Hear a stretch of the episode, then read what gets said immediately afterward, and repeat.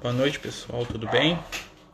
Estamos dando início aí mais um estudo aí, né, por Amigos do Caminho, pedindo a Jesus que possa nos abençoar, nos envolver aí com as suas vibrações de amor, de paz, que nós possamos estar aí, né, sintonizados com as forças do bem. E hoje, né, nós vamos falar sobre mediunidade, né? Hoje o nosso nosso objetivo de estudo é conversar um pouquinho sobre mediunidade, né? E o nosso tema de hoje é falar, né, é falar dos espíritos, né? Não, não vamos falar mal dos espíritos, não. Né? Vamos falar um pouco, né, sobre os companheiros espirituais, sobre os espíritos, o que fazem, né, como fazem, né? Eu acho que é uma coisa que gera sempre muita muita curiosidade na gente, pelo menos em mim gerava, né? Eu lembro que quando eu tive meus primeiros contatos aí com, com a espiritualidade amiga, eu sempre me perguntava e quando possível perguntava para eles também, né? Boa noite, Celso, bem-vindo, é, perguntávamos para eles né, é, sobre né, o que eles fazem no mundo espiritual. Né? Nós sabemos, né, através das obras, através do relato dos espíritos, através dos livros do Chico, do Divaldo, das obras do Kardec, que a vida no mundo espiritual ela é em alguns pontos muito parecida com a nossa, né? E em outros pontos tão diferente, né, que pode ser tomada até como quase que uma uma outra realidade. Né? Nós sabemos que quanto mais próximos os espíritos estão aqui do plano físico, ou seja, da nossa realidade material, né? mais é, análogos, ou seja, mais parecidos com as nossas realidades, né, são aqueles mesmos vivem.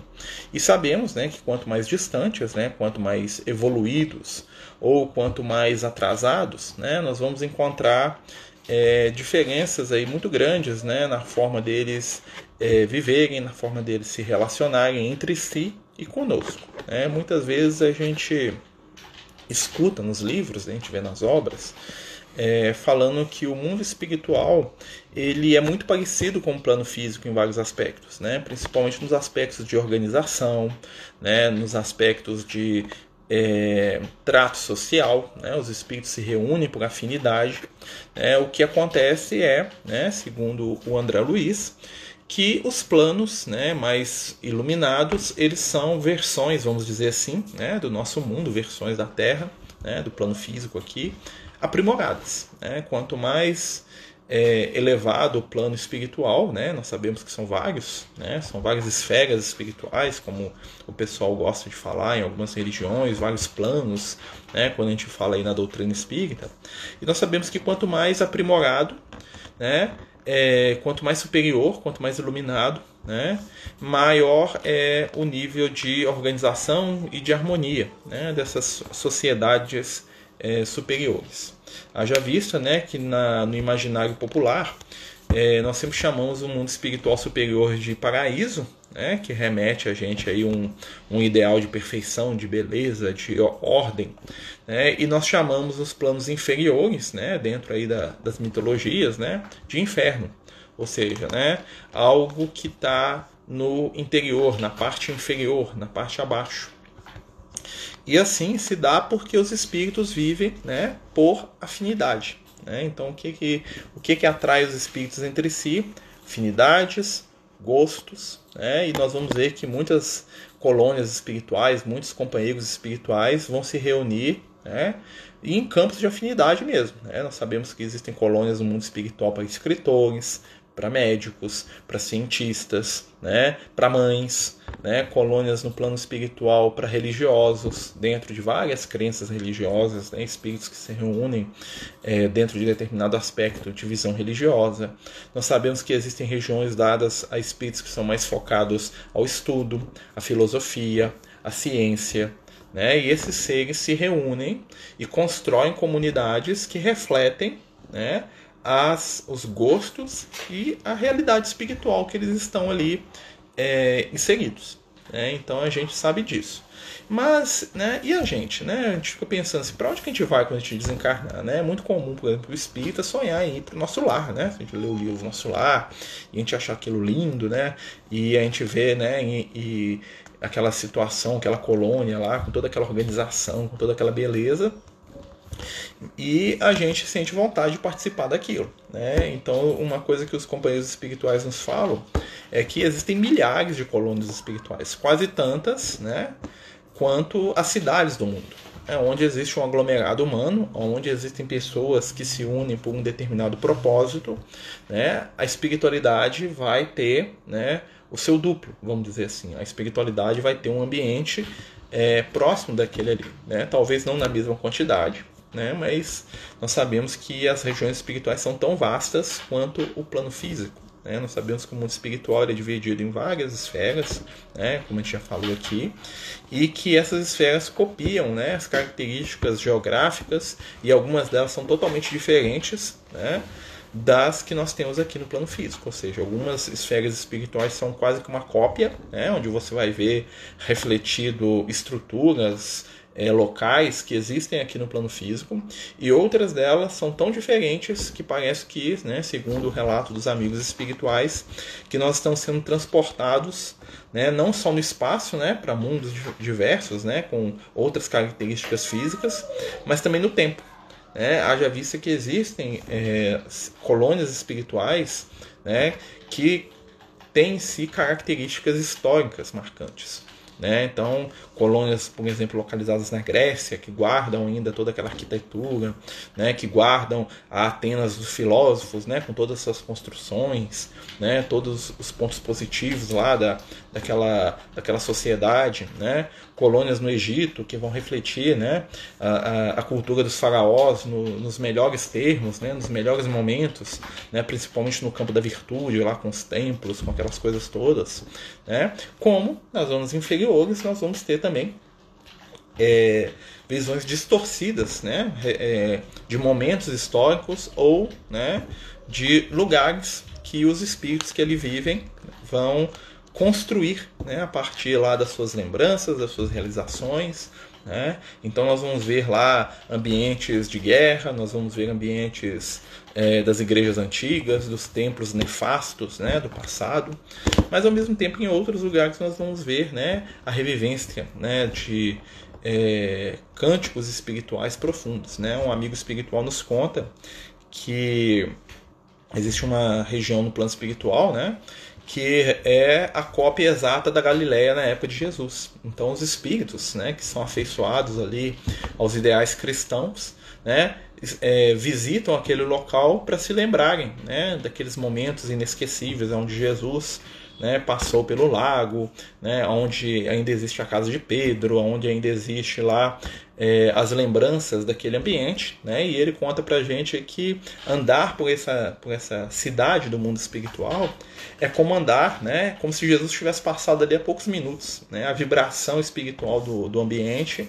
é como se é, Jesus tivesse virado a esquina, né, como se Jesus tivesse acabado de passar ali e aquelas ruas né, do plano espiritual, aquelas, aquelas localidades estão impregnadas ali com as vibrações, né, não só de Jesus, como dos espíritos que vão lá constantemente para relembrar. Né, porque a lembrança, quando não é fruto de apego, né, é algo extremamente positivo.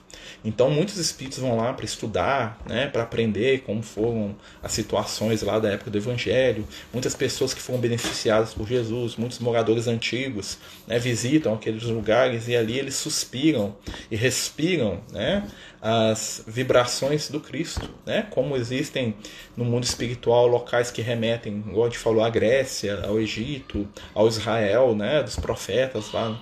E sempre, né? Lembrando que nos planos superiores, né, é onde ficam marcados sempre as energias positivas. Né? Um dia nós vamos lá se é que não fomos, né? se é que não estivemos lá. Né? E muitos espíritos encarnados sentem saudade né, desses locais e vão né, durante a noite em espírito visitar né, e se encontrar com seus queridos né, em construções espirituais que remetem ao seu passado. Então, por exemplo, às vezes a gente está aqui, a gente é um espírito extremamente ligado, por exemplo, é, ao, a Úmbria de Francisco de Assis, né, da Itália, né, do século XIV, do século XIII. E aí, né, quando nós saímos pelo som, nós vamos lá visitar e outros companheiros daquela época, nos encontramos e trocamos vibrações, né, e muitas vezes sentimos ali uma, uma saudade daquelas regiões, como também né, existem regiões do astral inferior, né, onde se reúnem espíritos né, que revivem ali as guerras, os atos de violência, né, as depravações sexuais, os desequilíbrios vários, né, porque a gente sabe que é, nós nos reunimos através de afinidade, de sintonia. Né. Ambientes que mostram o futuro também, né? É, se a gente for analisar do ponto de vista da espiritualidade, né, o André Luiz fala pra gente que o nosso lar é o futuro da Terra, né? Nesse sentido, assim, de que uma sociedade tal qual a gente vê lá no livro Nosso Lar é a nossa sociedade atual aprimorada, né? Ou seja, aquilo lá que existe no nosso lar hoje é o nosso ideal aqui na Terra. Ou seja, o nosso sonho é chegar naquele nível lá de organização, né? Mas eu entendi o que você quis dizer, né? Esse sentido eu não sei, tá? Eu nunca tive curiosidade de perguntar isso não, perguntar isso pro Lucas. Mas duvido que, tenha, que não tenha não. Existem colônias para espíritos que têm muita afinidade com os animais, com certeza. Né? Com certeza que sim. Existem é, centros no plano espiritual onde as pessoas que, que cuidam, né, que amam os animais, vão aprender, vão estudar, vão se preparar para reencarnar.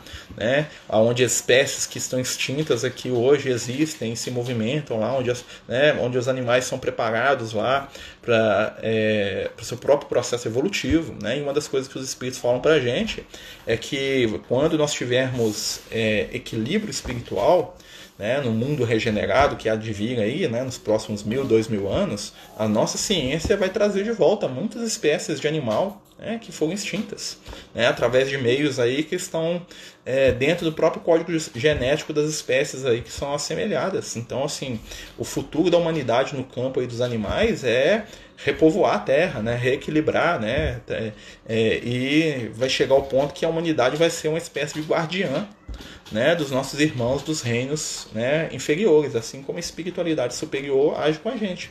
Né, porque esse é o comportamento esperado, vamos dizer assim. Né? Nós recebemos o cuidado, e aí nós vamos cuidar dos nossos irmãos na retaguarda, que é o reino animal, o reino vegetal. Né? Vai chegar esse tempo, sim. Enquanto isso não acontece aqui no plano físico, né? muitos espíritos que têm afinidade né? vão ser levados lá, cientistas, pessoas que, né? que vão estudar, que vão ajudar, que vão colaborar aí na evolução dos nossos amigos aí. Porque a lei da vida, a lei do universo, é o que? A fraternidade.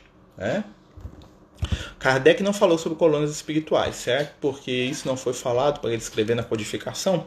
Eu acredito, né, que o Kardec ele não entra muito nesse assunto porque o Kardec ele tinha que construir uma base para poder ser trabalhada depois, né? Então o Kardec ele ficou bem no conceito básico, né? A, a função do Kardec era ser mesmo aquela rocha sobre a qual ia se construir o edifício, né, do conhecimento espiritual. E nós sabemos que nós aqui encarnados, né, com mais informação que a gente tenha, nós não sabemos tudo que existe no mundo espiritual.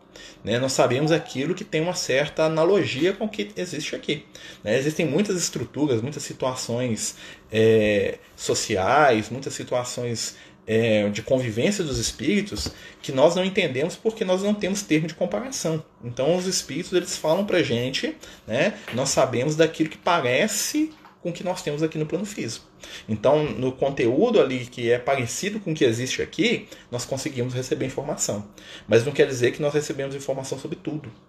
Né? Então, o Kardec ele tinha uma missão muito grande e pouco tempo para ele fazer aquela missão. Então, ele teve que fazer né, um basicão mesmo. Né, porque ele sabia né, que aquele trabalho que ele estava fazendo ia ser complementado futuramente. Né, porque a própria ideia da obra básica quer dizer isso. Né? Então Kardec em nenhum momento ele ia fechar a questão, porque é impossível fechar a questão. Né? Ninguém fechou a questão sobre o que existe no mundo espiritual, porque cada dia são novas descobertas. Né? Nós vamos. É, é aquela história do subir, subir no ombro dos gigantes. Né? Então nós vamos subindo no ombro uns dos outros, né? e na medida que a gente aprende, nós vamos estruturando a nossa caminhada espiritual. Né? acho que vou para uma colônia espiritual da Grécia, viajo muito com música grega, então você é da turma do Lucas, né? O Lucas que gosta da Grécia lá e fica lá contando história da Grécia para mim, fica não, que lá em Corinto, lá que é Atenas, que na época do Platão, e porque o Sócrates querem ser iluminado, e que não sei o que, né? É, sim, né? É, ele falou muito pouco. Ele, o Kardec, ele, é, o Diego está falando aqui que o Kardec falou muito pouco dos seres das estrelas, né? Porque na época dele, primeiro, que isso era quase que, né? inimaginável. Pra gente que hoje falar disso é meio viajado, né? O pessoal acha que a gente é maluco. Imagina a época do Kardec, que o pessoal era muito cientificista no sentido, né? Tem que provar o que está falando, né? Mas o Kardec fala da pluralidade dos mundos habitados, né? E ele é muito reticente de entrar nisso porque ele sabe que é um tema que é totalmente fora da nossa capacidade de percepção atual.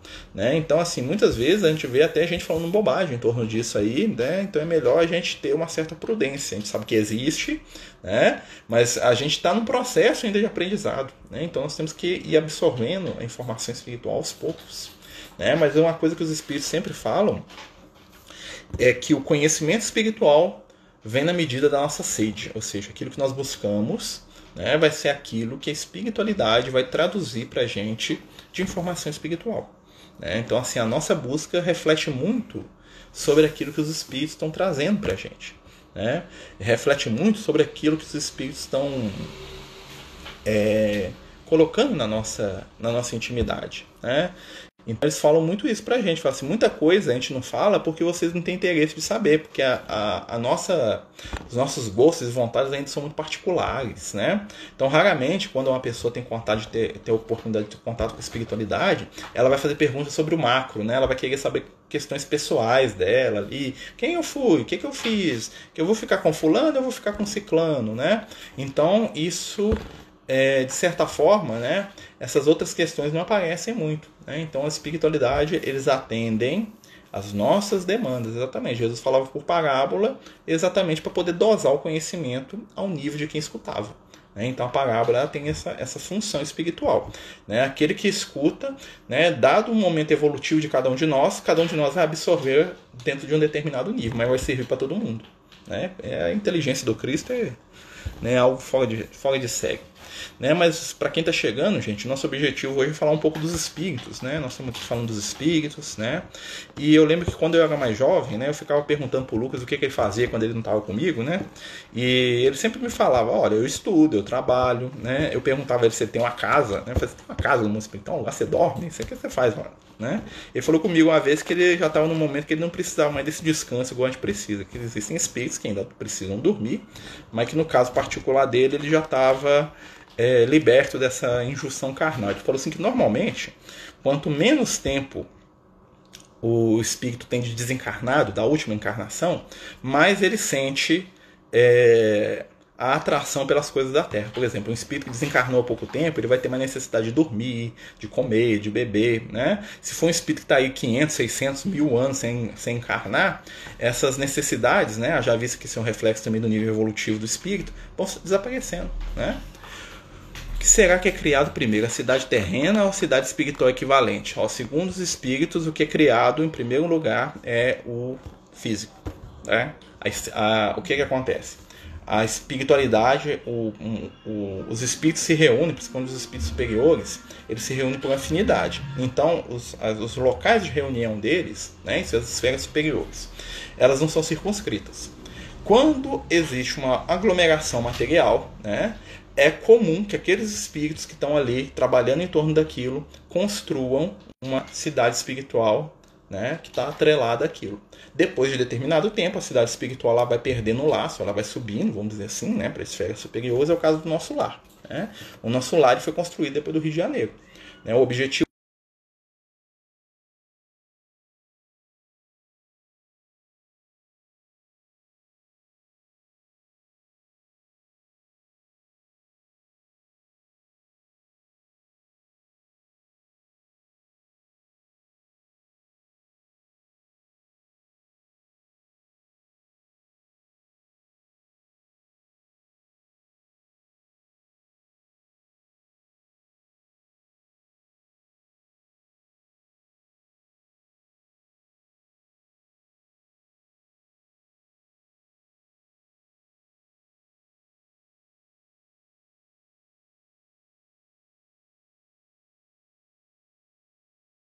elas estão nas esferas mais baixas, tá bom?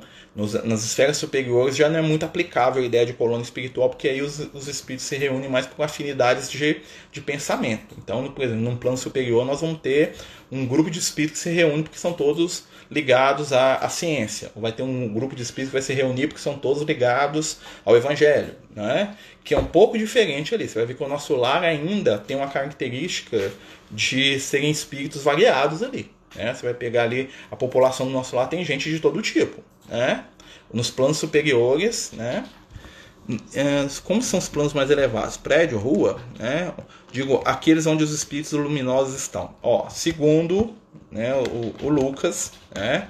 É, quanto mais superior, mais distante a forma física do que nós temos aqui hoje, tá?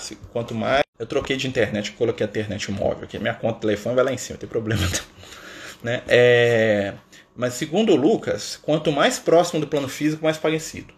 Quanto mais superior, tá? Quanto mais superior a nossa média aqui, mais essas estruturas físicas elas vão cedendo lugar para ambientes. Né? Melhorou, gente? Outro, como é que tá aí? É, eu vou ligar as duas internets aqui, porque aí tá funcionando? Ah, então tá. É porque eu troquei de internet aqui, tá, gente? Por isso deve ter dado aí. Né? Se, se travar de novo, vocês falam comigo que a gente liga as duas aqui e vê o que a gente faz.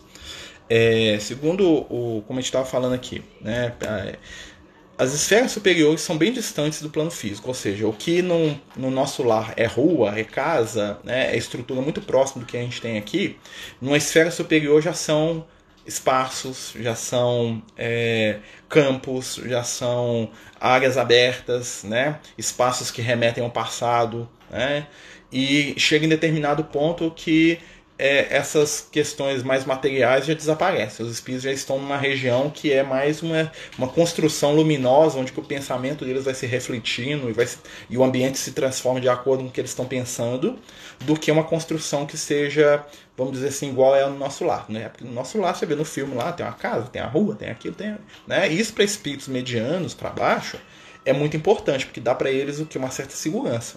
Um espírito já num nível muito superior, ele já não precisa mais daquilo. Ele vai vivenciar a experiência dele de acordo com aquilo que ele está sentindo. Ou seja, ele está lá conversando com alguém, aí ele começa a lembrar lá da Grécia, o ambiente dele transforma e vira a Grécia lá do, em volta deles lá. Aí eles falam, não, mas naquela época que Jesus estava lá é mesmo, né? Aquela noite com Jesus aí, eles estão lá, né? né? Eles já olham para o céu já vê as estrelas lá que eles viram, viram na época de Jesus. Então, os espíritos superiores, eles já vivem num outro nível de realidade, tá? É, isso é do, do Liel para cima aí, o Lucas falou que é mais ou menos isso aí, tá? Mas as colônias mais próximas, elas têm uma estrutura que segue um padrão, vamos dizer assim, porque nós, né, precisamos desse padrão ainda, tá? É, é, né, é uma pequena noção mesmo. A gente vai ver, por exemplo, as esferas inferiores, né, o que, que existe lá? São ruínas, lugares destruídos, reflexos sujos, desmanchados, pantanosos, né? Ou seja, o plano inferior vai refletir o plano físico piorado. O plano superior vai refletir, né, pelo menos o mais próximo, né, é, os é, aqui aprimorado. Onde Jesus fica? Nossa senhora, essa aí é boa, hein? Ele tem um corpo espiritual? Sim, tem, né? Segundo é, segundo os amigos espirituais, Jesus ele tem um lugar, né? Só que o que, que acontece? A alma de Jesus cobre o planeta Terra inteiro, então ele tem em todo lugar ao mesmo tempo. Mas ele tem um lugar onde ele, né? Você vai encontrar lá, ó, oh, esse é Jesus, tá? Existe, claro, né? E ele fica em algum lugar, tá? Mas é, é, é, essa questão também. Um espírito no nível de Jesus, ele já irradia a vontade dele no planeta inteiro, tá bom? Né? E é difícil para a gente entender isso, né? Hoje talvez a gente consiga entender porque hoje a gente tem internet, a gente tem a radiodifusão, né? Que a gente consegue estar em vários lugares ao mesmo tempo, né? Seria algo semelhante. Vamos ver o que a Renata está falando. Podemos acompanhar ou assistir os espíritos superiores estudando? Sim e não. Sim e não por quê?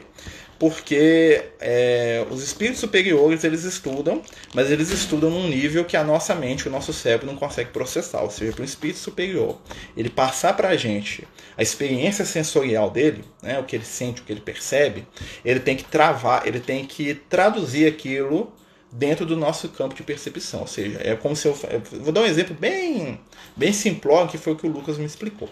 Imagina que você você tem na sua casa né, um sistema de som né, dessa geração atual, e com TV, 8K e televisão e estéreo e não sei o que e capacete de realidade virtual e tal. E aí você tem uma experiência lá de, de do National Geographic lá que está aprendendo, parece que você está no meio da selva andando lá. Aí você pega isso, você quer passar isso pro seu companheiro que mora lá numa tribo, né, lá no meio da Austrália, lá dos aborígenes, que tudo que eles têm para se comunicar é sinal de fumaça e tambor. Né? Você vai, o que, que você vai fazer? Você vai conseguir transmitir em, em, detalhes e riqueza aquilo que você percebe aqui na sua casa? Você vai ter que traduzir. Como é que você vai traduzir para o tambor e para o sinal de fumaça aquilo? Você vai, vai haver o que? Uma limitação né? muito grande do processo de informação. Tá? Até porque o cérebro dos espíritos superiores funciona diferente do nosso. Tá? Isso é uma coisa que, que os espíritos falam. O nosso cérebro, dentro da, da percepção deles, é extremamente lento. Tanto é que eles consideram, né, alguns espíritos muito elevados, consideram que é penoso o processo de comunicação com o plano físico, exatamente porque eles têm que fazer o pensamento deles ficar tão lento né, e tão simplório né, que isso é até sofrido para eles de certa forma. Não sofrido no sentido negativo, mas é algo que dificulta o processo. Então o que, que eles fazem? Eles vão usando filtros. Né? Um espírito passa para outro, passa para outro, passa para outro, passa para outro, passa para mim. Entendeu? É assim que vai funcionando. Né? Porque é, a gente tem muito essa coisa de achar que toda a realidade psicológica, cognitiva é igual à nossa. E não é. Né? Então, um ser que tem uma cognição acima da nossa, ele vai, a mente dele vai ser aquilo que o pessoal fala, vai ser até alienígena pra gente, porque, o, a forma do, do ser expressar o pensamento dele. Imagine Jesus, né? E o abismo, algum amigo espiritual já descreveu? Tem o livro Abismo, né? Que a Renata está citando aí, né? Travou e voltou. É, no livro Abismo, Ranieri, né, que é o autor do livro, ele vai descrever o abismo dentro de uma conotação muito catolizada, né, bem limitada mesmo ali, com um monte de imagens teológicas da Igreja Católica, aquela coisa toda, né? Mas assim, os espíritos falam que é, essa região, ela não é muito boa da gente ficar descrevendo, não, porque a gente chega vibração com aquilo lá, a gente não precisa, nós temos que descrever a luz. Entendeu? Lá, o que ficou para trás, e tanto é que quem vai nessas regiões é só espírito trevoso, espírito de luz que vai lá resgatar alguém. Espírito no nosso nível mediano, né? E olha que eu estou sendo bem né, mediano, né? A gente não vai no abismo, não, tá? Preocupa com isso não. Nem tivemos lá nos últimos 10 mil anos, pode ter certeza. Espírito encarna aqui no plano físico já está longe do abismo, ó. É raro um espírito do abismo encarnar no plano físico. Muito raro. E é um em um milhão, entendeu? Então você fala, ah, tive no abismo. Isso aí é nos últimos 10 mil anos? Teve não, tá? O negócio lá é, é outro nível, né? Mas vamos continuando aqui. É, a gente está falando dos espíritos, né? Do mundo espiritual. Né? Uma coisa que eu percebo né, na, nas comunicações mediúnicas é que os espíritos eles têm, né, eles têm saudade, eles se sentem atraídos por determinadas questões do, do, passado, né? Muitas vezes conversando com o Lucas eu noto que ele fica lá pensando, assim, né? Principalmente quando a gente fala lá da época de Jesus, lá da época da Grécia, que ele gosta muito, né? É, ele tem muita afinidade lá com aquela época, né? E eles falam pra gente que normalmente é, os momentos espirituais que mais tocam, né? São os momentos que eles mais revivem, né? E a lembrança para um espírito, num nível superior, ela funciona como se ele estivesse revivendo aquilo. Né? A nossa, o nosso processo neurológico de lembrança, eu estou imitando o Lucas, tá? se eu falar besteira, vocês me corrigem. Ele não é, ele não é nada preciso. Né? A forma como a gente elabora lembrança, né? na verdade, nós temos aí 5% né, do que a gente lembra mesmo e tal, o resto é mais né, um, uma viajada no nosso cérebro, que o nosso cérebro não dá conta de tanta informação. No mundo espiritual, esse processo não existe. Né? Então, um espírito equilibrado no mundo espiritual, ele tem um acesso a um arquivo mental que é difícil para a gente até imaginar. Né? Porque ele não está circunscrito aos limites, né? É, como diria o Lucas, neurológicos do nosso corpo físico.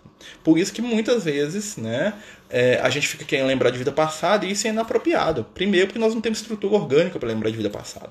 Tá? Então, o que nós lembramos de vida passada é um flash, é um minuto uma encarnação, é uma coisa que vem num sonho que você não sabe direito o que, que é, que se interpreta errado. Porque o nosso cérebro ele não tem estrutura para isso. Né? Mal, mal a gente consegue lembrar o que a gente comeu ontem. Né? O nosso cérebro tem que fazer, tem que ficar lá é, fazendo delete lá do, do, do, das coisas inúteis lá, né? limpando o HD direto para poder colocar as coisas importantes. Né? Quem, né? Os nossos amigos médicos aí que entendem do, da, do cérebro eles sabem disso melhor que eu. Né? Imagina você lembrar de 50 encarnação. Então muitas vezes o cara fantasia, né? ou ele vai lembrar muito pouco, né? Ou então alguém conta uma coisa diferente, tá? Então existem lembranças, mas são muito pontuais, né? Então assim, porque tem essa questão que é uma limitação orgânica nossa mesmo, tá? Né? Uma vez eu estava conversando isso com, com o Lucas, ele falou assim que é, no futuro o nosso cérebro vai funcionar melhor, né? Principalmente quando nós começarmos a colocar implementos tecnológicos no, no cérebro. É isso aí, aumentar a memória, são uns negócios aí do futuro, sei lá como é que é isso, tá? Mas que vai ser possível, vai. Aí nós vamos, aí nós vamos entrar em outras, outras percepções, né? Mas isso é coisa pro futuro que a gente nem imagina, tá? Viajando, né? Quando a gente está desencarnado, a gente lembra cada detalhe do que vivemos, tipo 100%, depende do seu nível evolutivo. Um espírito superior, sim. Eu, o Marcelo, não sei tá? Não sei, vou lembrar talvez mais do que eu lembro agora, isso com certeza. Mas não vai ser muito diferente, não. Vamos. Lembra o André Luiz lá no nosso lar? Vamos pegar o André Luiz. O André Luiz no nosso lar, ele não lembrava de muita coisa. Tanto é que ele não lembrava nem da encarnação antes dele ser o André Luiz. Né? Ele fala assim: Nossa, eu tô aqui no nosso lar, né? Que sensação é essa? Né? Sinto que já vi esse local, que já estive aqui, teria eu vindo. Né? O André Luiz ficava pensando se ele veio do nosso lar, ele não sabia, ele não lembrava né? E ele não tinha uma lembrança plena. Isso aí tem muito a ver com o tempo que o espírito está no mundo espiritual e com o nível evolutivo dele. Tá? Um espírito, com o tempo, segundo o, os espíritos, né? Quanto mais tempo você fica no mundo espiritual, mais claro vai ficando o seu passado tá? Mas é um processo. Normalmente o espírito que vai e volta igual a gente assim de 100 em 100 anos está reencarnando, né? A gente não está muito nesse processo de assimilação no geralzão não, tá? Isso é espírito que já fica uns 500 anos no mundo espiritual, já está evoluindo, né? Então, é, mas isso é não é regra, né? Nós estamos ali teorizando em cima de formação espiritual, tá? É... Revivência é, somos diferentes no desdobramento? Ó, eu, assim, alguns de nós têm aparência diferente, você está querendo falar isso. Às vezes no mundo espiritual nossa aparência é diferente do plano físico, talvez porque no mundo espiritual nós somos sintonizados com determinadas existências, né? Mas lá o nosso cérebro funciona um pouco melhor, mas nós ainda estamos encarnados, né? Então nós estamos, né, quando a gente está encarnado, funciona, vamos dizer que tem uma, uma melhora de uns 10%, né? Demora tudo isso para encarnar, não, depende. Normal. Basicamente, tá? Tem espírito que reencarna com uma semana. Tem espírito que demora mil anos. Ou até mais, Jesus eu vi uma vez só, né? O João Evangelista, né? Que é um caso famoso que a gente conhece, reencarna de mil em mil. Tá? Ele só precisa vir aqui de mil em mil em missão, se ele quiser. Se ele ah, quero não, passa mais mil aí. Ah, beleza. Né? Aí já está no nível evolutivo. A média, né, segundo os espíritos, é o tempo de uma encarnação. Tipo assim, a gente fica uns 60 anos aqui, uns 60 lá, uns 50, uns 80, mais ou menos isso. Mais ou menos, tá? Por exemplo, um espírito superior, se ele vê necessidade, ele pode pedir para reencarnar quase que imediatamente. Né? Lá no livro Ave Cristo, nós vamos ver que o Quinto Varro, que é o personagem do livro, Ave Cristo, tá? do Emmanuel, fantástico o livro, viu, gente? Oh, você quer chorar, sabe o que é ser cristão? Lê lá, Ave Cristo. Ele pede para reencarnar, chega no plano espiritual e fala: oh, tô voltando, tenho aqui uns anos aqui reencarnando né? Mas aí, isso depende, tá? Ó, é verdade que as marcas de nascença aparecem espíritos que reencarnam muito rápido? Não, nem sempre. O Chico e o Lucas já me falou isso e o Chico Xavier também falaram que normalmente algumas marcas de nascença são reflexos não só da nossa biologia, né? Por exemplo, minha mãe tem uma marca de nascença, tendência genética que eu tenho também, tá? Ou então algo que te marcou muito espiritualmente na outra encarnação. Tá? Então existem, por exemplo, existem pessoas né, que trazem marcas estranhas no corpo. Né? Então a pessoa reencarna né, e ela tem uma marca de nascença. Né? Então, assim, por exemplo, é, eu conheço um caso, por exemplo, de, de, uma pessoa que eu conheço que ela tem uma marca de, de, de como se tivesse tomado uma machadada aqui na, na, na cabeça aqui. A marca aqui atrás aqui. Né? Porque numa determinada encarnação, você paga a cabeça dela e ela traz mesmo, parece uma cicatriz mesmo. Você passa a mão que você sente, né? É, é um trem todo esquisito mesmo. Então você até olha assim, que é isso? Você já machucou? Então, não, não machucou não. Isso aqui é nasci com isso. É, existem pessoas que trazem marcas do passado que dão até para identificar alguma coisa lá da vida passada, se você conhecesse, né? Porque né, você reconhecer entre um bilhão de pessoas é difícil, né? Mas é, é possível. 100 anos no mundo espiritual, mesmo que, que 100 anos aqui, sim e não. Para os espíritos superiores, o tempo passa do jeito que eles querem. Para os espíritos inferiores sempre demora muito. Quanto mais atrasado o espírito, mais lento é, é, é o processar dele o tempo. Por quê? Porque ele é pegado. Então, como ele odeia ou ele ama apaixonadamente qualquer coisa, ele desacelera a percepção dele do tempo. O tempo é perceptivo. Tá? Ou seja, um espírito de luz ele vai passar pelos mesmos 100 anos, mas ele vai ter uma sensação espiritual de que aquilo foi uma semana. Ou, se ele quiser, ele vai poder voltar num processo de vida passada dele, ficar lá 100 anos aquilo ali, né? E para quem está do lado dele passou 5 minutos. Né? Então, para os espíritos superiores existe um controle maior do tempo. Né? Por quê? É, vibra... Isso tem a ver com vibração e sintonia. Tá? Então, a vibração mais densa, a tendência é que o tempo passe mais devagar. Vibração mais elevada já é, vamos dizer assim, tempo livre. Eles podem, usar, eles podem acelerar ou desacelerar do jeito que eles quiserem. É um trem que a gente nem. Uh, imagina como é que você vai processar isso sensorialmente. Nós não temos expressão, sabemos que existe. Tá? É, é, a famosa informação espiritual. Sei que existe, entendo como é que funciona. Tá? Talvez, se a gente estudar ali, alguma coisa ali da da, da física quântica, da mecânica quântica do Einstein, né, que ele fala lá da, da passagem do tempo perto de grandes é, centros de gravidade, né, e fala aquela famosa questão é que você sai da, da nave, volta na Terra, vai ter passado 200 anos e para você que estava dentro da nave vai passar é, 6 anos porque você passou perto de um determinado centro de gravidade que altera, né? Então, fisicamente falando, nós sabemos que o tempo pode ser alterado, tá? Por gravidade, tá? que é uma, uma grandeza universal. E segundo, blá, blá, blá, blá, viajar aqui de novo. Segundo Liel, gravidade é nada mais nada menos que a mesma energia que nós chamamos de amor. Tá? A gravidade é o amor dos seres no mundo, no reino é, das partículas, no reino mineral também. Tá? A atração, né? a lei da atração. Né?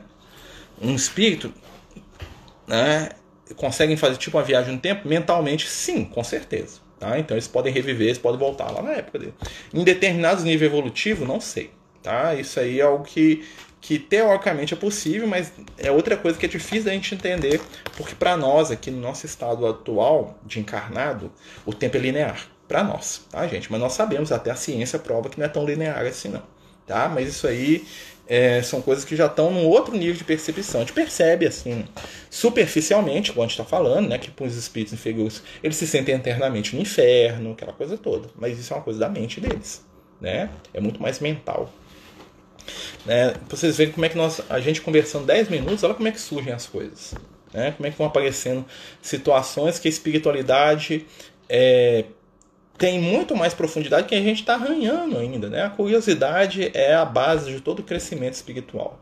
Né? Não só espiritual, como material também. Né? Porque o ser humano ele chegou no nível né, de aprimoramento técnico que nós temos hoje porque nós somos curiosos. Nós queríamos fazer mais, saber mais e ultrapassar o limite. Né? E um dos limites que nós temos é o limite espiritual. Exatamente. Então, a, a, no plano físico, tá? a, a vibração, a no, é, isso é uma coisa que eu já li alguma coisa e vi, já vi os espíritos falando. Para nós, a sensação de tempo hoje é diferente de um espírito de 100 anos atrás. Né? Será que é ruim a transgressão, a regressão? Minha psicóloga transpessoal me propôs fazer, mas não cheguei a fazer, depende. Né? Porque é uma coisa que é meio sem. Como é que a gente faz? Não é que é ruim, tá? Ruim, né? Então, é, o que, que acontece? A, a, essa parte aí da, da regressão, né? Já até falou sobre isso em questão de mediunidade. Por exemplo, se eu sou médium, né? Mas não tenho mediunidade. E eu não sei dessa mediunidade, eu vou fazer regressão. Aí tem um determinado espírito que está sintonizado comigo. Né? Ou porque está sintonizado desde sempre, ou é um obsessor, ou é um espírito que me acompanha, ou é alguém que estava passando na rua e eu sou médium. Eu deito lá na mesinha lá do psicólogo e ela começa a me regredir. Aí, ao invés de eu fazer a regressão, eu começo a perceber a história espiritual do espírito que está ligado comigo. Aí imagina que ele é um assassino, um bandido, um criminoso. Eu acho que aquele cara era eu. Entendeu como é que às vezes é complicado? Não é que é proibido, às vezes é complicado. Porque a nossa capacidade de analisar esse processo enquanto encarnado né, é difícil. Né? Então, como é que eu vou saber se o que eu estou lembrando tá, é o que eu fui de verdade, o que tem um espírito do meu lado ali né, me induzindo né, através das próprias lembranças dele, ou foi fantasia. Né? Então, assim, o que é uma lembrança espiritual normalmente vem de maneira é, espontâneo. Né? E, eu, e, e, existe uma outra questão também. Muitos né, terapeutas que fazem regressão não acreditam em vida passada. Tá? Eu conheço, tem um amigo meu que faz, e ele me falou para mim que ele não acredita em nada que a pessoa fala. Tá? É tipo assim, ah, que ela viveu aquilo? Não, mas aquilo ali é uma ferramenta psicológica para trabalhar a mente da pessoa. Então ele encara daquele jeito. Tem muito profissional que faz regressão que ele acha que aquela história que a pessoa está comprando é para contar que foi Jesus. O cara fala, é mesmo, foi Jesus, hein, que legal. Ele vai interpretar aquilo dentro do, né, do conhecimento dele e vai tratar a pessoa.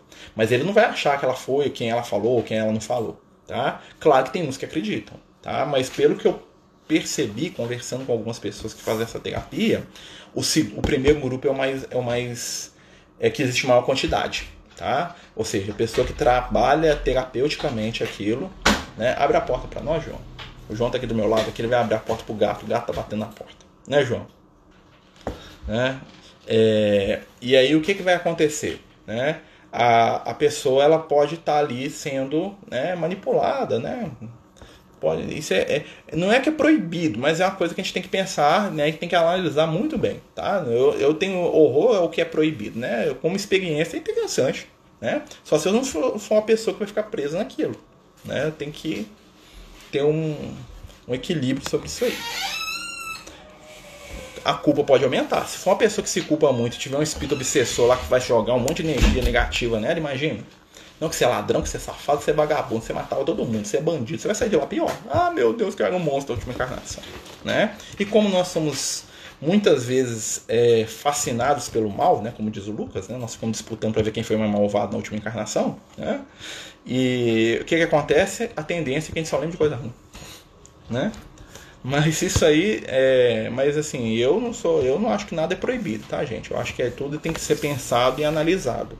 Né? Se a gente é uma pessoa muito suscetível, ou se a gente conhece alguém que quer fazer, é uma pessoa muito crédula, muito suscetível né, ao, ao, que, né, ao que acontece ali, a gente tem que pensar bem. Né? Até aconselhar a pessoa, você olha, né? Talvez não seja melhor, né? Por isso que o Espírito falou, o passado tá lá. O passado que vem, gente, é espontâneo. Ou então que o espírito leva de conta. Às vezes o espírito fala assim, ah, aquela, você, você tá igualzinho a sua última encarnação. Eu falei, mesmo, melhorou ou piorou? Né? A gente brinca lá, às vezes o espírito conta as histórias, mas até os espíritos, eles são muito cuidadosos com o que eles falam pra gente, né? Muitas vezes eu tenho curiosidade, algumas coisas, tenho sonhos, umas lembranças assim, eu fico perguntando, Lucas, e aquela época lá, aquele negócio lá? Aí fala assim, ah, não, você muda de assunto, né? É, ou fala assim, ó, oh, você tem coisa mais importante para pensar, vai trabalhar, meu filho, vai parar de né? No plano espiritual a gente conversa, né? Tem uns negócios assim dos espíritos. No plano espiritual a gente conversa é fantástico, eles falam isso sempre. Eu falo assim, eu espero que daqui uns 50 anos, né? Que eu não estou preparado para desencarnar ainda não, né? Se eu desencarnar, eu vou dar muito trabalho para vocês aí. Já outro dia eu falei isso para eles. Nossa, ó, se desencarnar, dá trabalho demais. Né? Outro dia até o Lucas falou isso comigo. Falei, não, você vai ficar encarnado um bom tempo aqui. Aqui tá uma paz aqui sem você. Obrigado, né?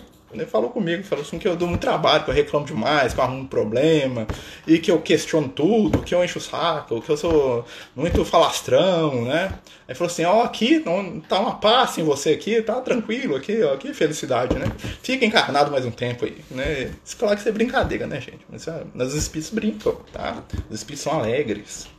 Os espíritos são espontâneos, né? Claro que eles não são desequilibrados, eles não são é, agressivos, nem irônicos, né? Uma coisa que os espíritos de luz sempre trabalham, né?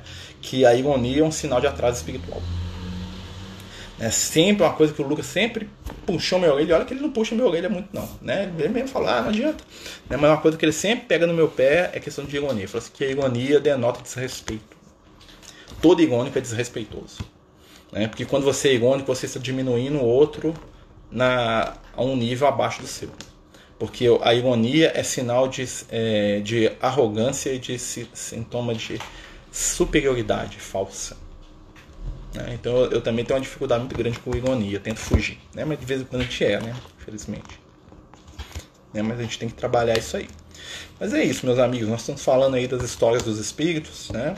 contando aí alguns casos, né? contando aí né, o, o, as nossas impressões e uma coisa que eles falam também é que esse momento que nós estamos vivendo aqui encarnado agora é um momento chave para a nossa evolução. Né? Eles comparam esse momento de agora né, como o momento que Jesus teve na Terra, para vocês terem ideia.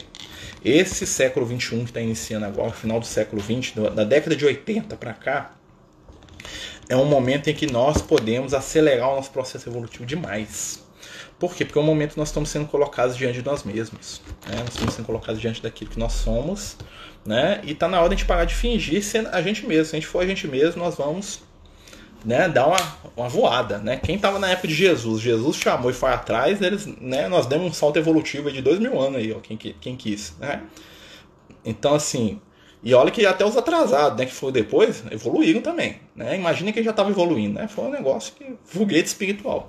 Hoje nós estamos vivendo esse momento também, por isso que esse momento de prova, de dúvida, de muitas coisas que estão acontecendo. Né? O Diogo está perguntando sobre os capelinos. Ó, oh, o Liel veio de capela, que eu sei, tá? Isso eu tenho certeza, tá? Mas é isso aí, é antes, né? O capela, os, os primeiros espíritos de capela chegaram aqui na Terra tem 300 mil anos. Né? Então, assim, muito complicado até de entrar nisso, né? É, segundo os amigos espirituais, a maioria da informação que você tem desses espíritos, ou de que como é que era lá, é mais imaginação das pessoas do que é realidade. Porque até os espíritos mais equilibrados que vieram de lá ainda tem. Lembra pouco né? Ou então a lembrança já está bem difusa, né? Porque passou muito tempo, né? Então assim, então tem gente que acha que lá é igual aqui, né? Então já vi outro, já vi um vídeo aí do cara falando que tinha guerra lá e que o Chico Xavier era general, não sei das quantas, esse negócio, mas gente, não tem a estrutura nossa aqui é outra, né? Isso aí. Nós estávamos lá, né? alguns, né? Eu, é, uma vez eu tava brincando, tinha um espírito, né? Que a gente conhecia, tá até encarnado já, né? É, aí eu tava perguntando, e aí, na época que você chegou de capela, é que foi assim, a eu perguntei, e aí, como é que eu tava lá? Falou assim, ó, eu te vi lá, eu falei, meu, fiquei todo empolgado, né? Tava lá, é, não te vi. Não que eu cheguei, assim, você tava descendo a árvore, assim, ó, aquele, tinha um orangotango descendo lá, você. né? Oi, Nasty, tudo bem? Data limite. Ó, a gente viu que essa data limite aí foi uma, mais uma das muitas datas limites que não não rolaram não, né, gente? A gente percebeu isso aí, né? É, essas questões quando eu tô. Essa é boa, viu? Na, na rua, quando eu tô na rua, para não parecer maluco, normalmente sim. Às vezes eu fico. Às vezes a Ednesh aí no quarto me pega batendo papo aqui, entendeu? Mas normalmente eu seguro a onda, tá? Quando era menina eu ficava falando. Aí o pessoal achava que era meio pirado, né? A gente também tem que ter um cuidado também, né?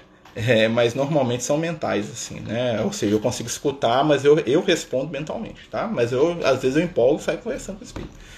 É, igual o companheiro está falando aqui sobre a data limite, né? É aquela coisa, gente, 2012, mil passará, dois mil não chegará, né? Então, lembra lá, o pessoal falava que em 2002 ia vir as naves lá do Axetá chegando buscar o pessoal, eu conheci esse pessoal todo, o pessoal ficar numa onda depois passou para 2008, depois passou para 2012 lá, calendário maia, que não ia passar daquilo, que era o fim dos tempos, que o mundo, né? Então, assim, aí depois passou 2012, foi 2016, depois virou 2019, que o Chico tinha falado, que não sei o que, que data limite, que Jesus estava preocupado. Né? Você pensa assim, Jesus, que é um ser que governa o planeta Terra, está preocupado com 2019? Vocês acham mesmo que Jesus não planejou a história da humanidade de hoje até, né? É, Exatamente, uma guerra, né? Mas quantas guerras não estão acontecendo mentalmente hoje? Né? Por que uma guerra ia ser pior que a outra?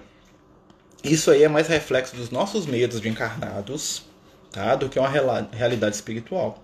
Né? Nós estamos tentando colocar para a espiritualidade a gravidade daquilo que nós achamos que é muito grave. Né? Ou seja, para nós, crianças espirituais, nós estamos vivendo o pior momento de todos. Né? Nós estamos, nossa, que desespero. Né? Nós estamos com os braços para cima desesperados. Para os espíritos de luz, para os espíritos equilibrados, tá tudo sob controle. Nada assusta os espíritos de luz. Imagina Jesus, né? Imagina o Cristo, né? Que é o governador da Terra, que está aqui há bilhões de anos. Jesus já passou por muita coisa. É meteoro destruindo dinossauro, é Atlântida, não sei lá o que mais. E Jesus não perdeu a, a, o controle do negócio, você acha mesmo que agora, aqui, por causa de um. Ah, porque eu tô brigando aqui, porque tá tendo é, coronavírus. Ó, gente, teve a peste negra no, na Idade Média aí, ó. Né? Jesus passou por isso. Tá? Né? Quanta gente morreu na Europa na peste negra? Né? Então, se a espiritualidade fosse desesperar, eles tinham desesperado naquela época. Foi milhões que morreram naquela época. Não estou diminuindo o que está acontecendo hoje.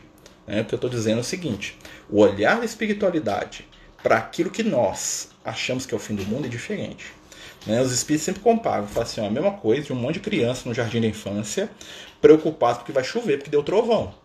A professora da escola do jardim de infância, ela sai desesperada, ela chorando porque tem um trovão? Não, ela reúne os menininhos e fala, vamos pra sala, vamos ver uma musiquinha, vamos deitar no colchãozinho pra vocês descansar um pouquinho, dormir um soninho, a, a chuva passa, né? E depois sai lá fora e ri com as amigas, né? olha lá, eles estão tudo com medo, do trovão, né? Deu um raiozinho lá, eles acharam que, né? Eles me abraçaram, ô oh, dó dos nenenzinho, né? É assim que a espiritualidade trata a gente, meus amigos, né? Porque nós ainda somos muito impressionáveis e muito impressionáveis pelo mal, Tá? E muitas vezes nós colocamos na boca da espiritualidade os nossos receios inferiores. Né? Aí por isso que às vezes a mensagem assim, Jesus, eu já ouvi uma mensagem, Jesus está muito triste com o mundo. Né? Tem uma famosa que sai de, tempos em tempos, o Divaldo Franco falou que a, a espiritualidade está preocupada porque os espíritos não conseguem se comunicar com a Terra. Ou seja, na verdade a gente está preocupado. O de luz está comunicando do mesmo jeito. Entendeu? Porque eles sabem que tudo é passageiro. A vida material, se o planeta Terra fosse acabar, eles iam estar aqui, ó, bem bom, o mundo espiritual ia continuar existindo do mesmo jeito. Né? Mas não vai não, tá, gente? Né? Uhum. Todas essas mudanças que estão acontecendo aqui no plano terreno, nesse momento, no plano espiritual, acontece alguma coisa também? Sim. Nos planos superiores, né? Eles, eles estão trabalhando para nos ajudar aqui a passar pelas provas. Nos planos inferiores, está o Deus na acuda, igual está aqui tá? Porque os planos inferiores, lembrem, eles são a nossa sociedade piorada. Então os medos, os desesperos, os fake news que a gente tem aqui no plano físico, no, astral inferior é 10 vezes pior. No astral superior é 10 vezes melhor.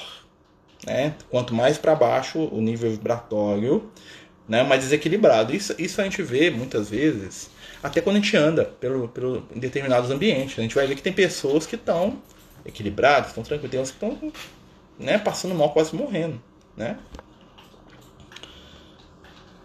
É, falar consigo mesmo é um problema. É, normalmente eu tento não falar só comigo mesmo, principalmente quando tem algum espírito. Eu falo com o espírito. Não é comigo mesmo também de vez em quando, tá?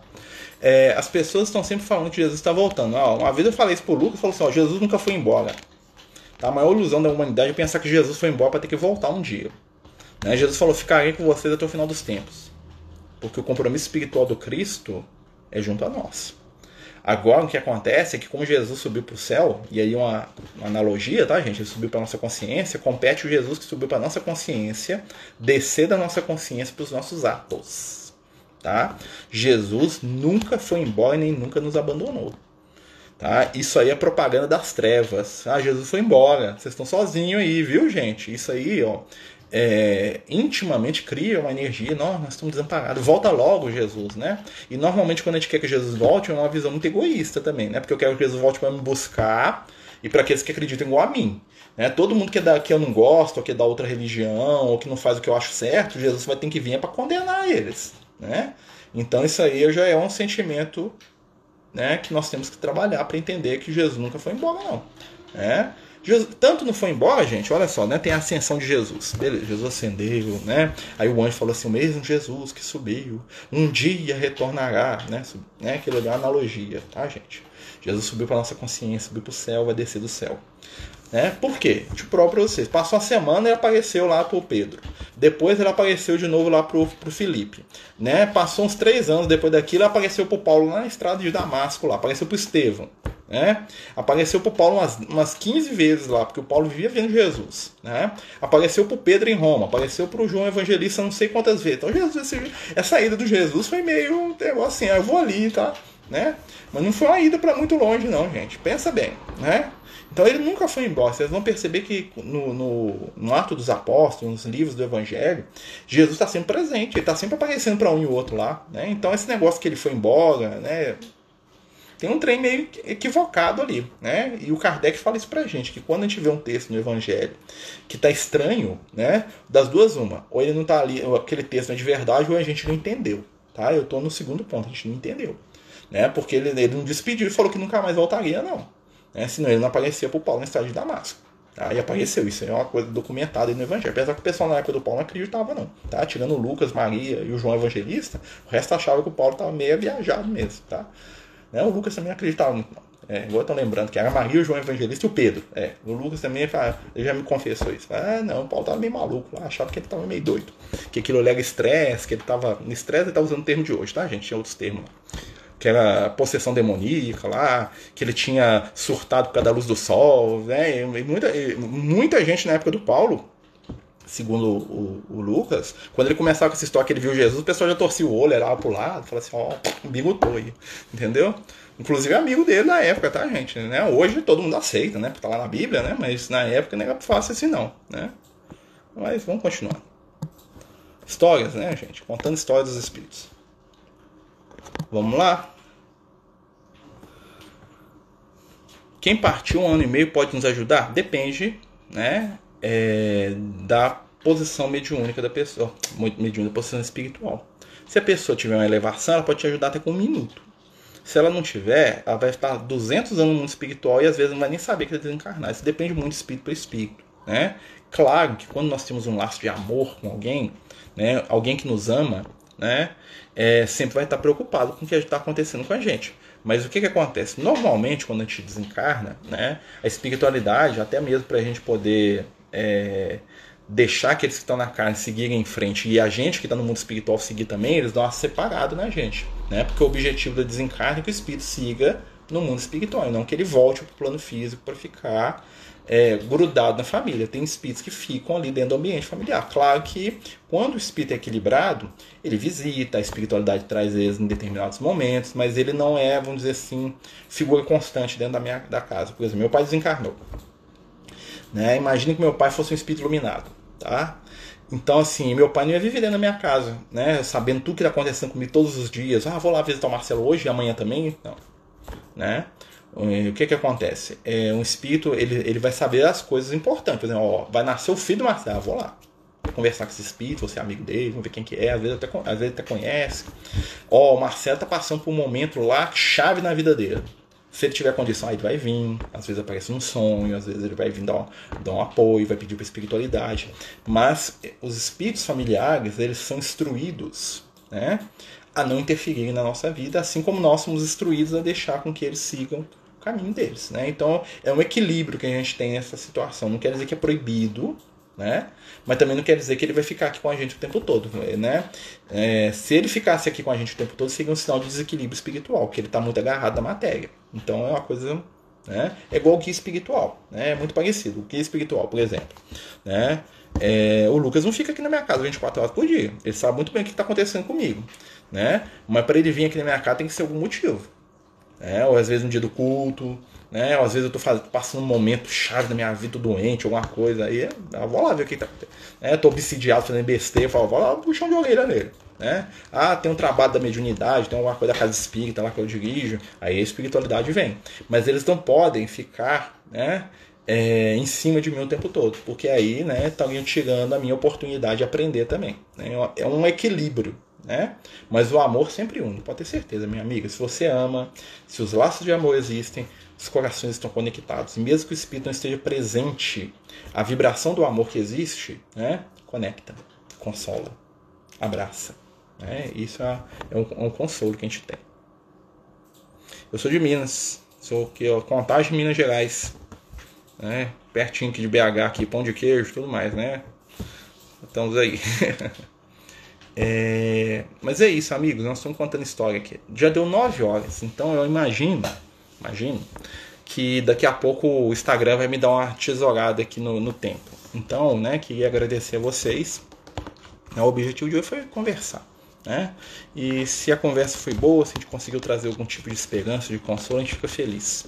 Tá? E a gente tenta brincar um pouco assim, porque as questões espirituais não são sisudas, né? Elas são amorosas, gentis, consoladoras. É, queria pedir a Jesus por todos nós, queria pedir a vocês que pudessem nos ajudar. Né? Tem um companheiro nosso, que a gente, sobrinho de uma companheira nossa, que está sendo operado nesse momento, um garotinho chamado é, Mateus.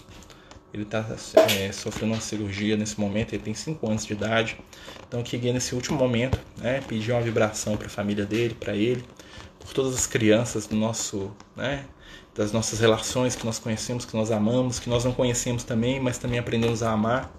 Né? Que Jesus possa carregar boas energias, que a espiritualidade amiga possa envolver os nossos companheiros que já desencarnaram, como a nossa irmã citou ali o esposo dela, né? que ele possa também receber paz, luz, amor, como todos aqueles que nós amamos e que já deixaram o mundo físico rumo à espiritualidade maior. Divino Mestre, abençoa cada lar, cada família, cada amigo, que possamos estar juntos, nos apoiando uns aos outros, com esperança, com alegria e, acima de tudo, com caridade. Fique conosco hoje e sempre. Que assim seja, graças a Deus. Então, meus amigos, muito obrigado. Boa noite e até sexta, tá? Sexta nós temos nosso estudo de Evangelho. Fiquem com Jesus, viu?